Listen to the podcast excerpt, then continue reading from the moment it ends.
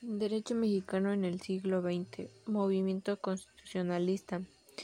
Era un movimiento político surgido en México en 1913, dentro del marco de la Revolución Mexicana durante el gobierno de Victoriano Huerta.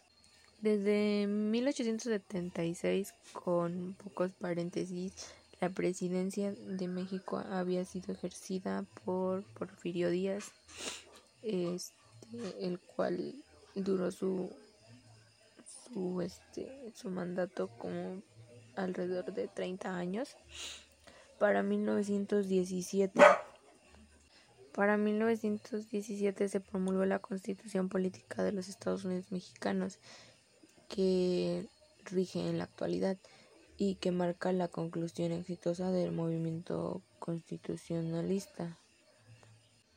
Los ejércitos revolucionarios este, en su mayoría estaban compuestos por gentes de clase baja, como lo eran los obreros y los campesinos. Desafortunadamente aquellos ah, que este, perdón, aunque ellos conformaron el brazo armado de la revolución, son los que menos salieron beneficiados. Unos pocos recibieron una pensión y otros perdieron todo durante el levantamiento. Muchos de los planes contrarrevolucionarios estaban enfocados a la falta o simplemente la descara omisión de los beneficios ofrecidos originalmente por parte de sus líderes. Durante la presidencia de Carranza, durante la presidencia de Carranza en 1919 se llevó a cabo el asesinato de Zapata en una mm, emboscada en, en Chinameca, que es estado de mm, que estaba en el estado de Morelos. Villa por su parte fue asesinado en 1923 e Hidalgo del Parral en, en el estado de Chihuahua.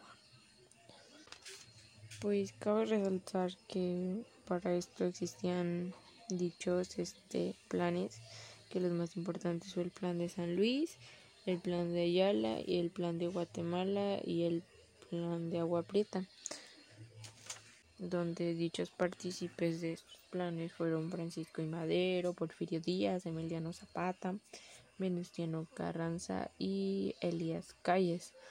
Más que una iniciativa a favor a la población del país, el movimiento de revolución fue una realidad un movimiento armado en busca del poder para muchas de sus cabecillas. Respecto a los planes y programas revolucionarios, este, de estos, estos movimientos están en la dictadura de Victoriano Huerta tras el paréntesis democrático de Francisco y Madero. El movimiento constitucionalista se generó en la segunda etapa de la revolución mexicana se suele encuadrar cronológicamente entre los años 1913 y 1917, cuando se proclamó una nueva constitución con una legislación más social y democrática. La proclamación del llamado Plan de Guadalupe por parte de Carranza dio inicio a la revuelta que, que dio lugar a la destitución de Huerta. Zapata y Villa continuaron la lucha a favor de los derechos de los campesinos.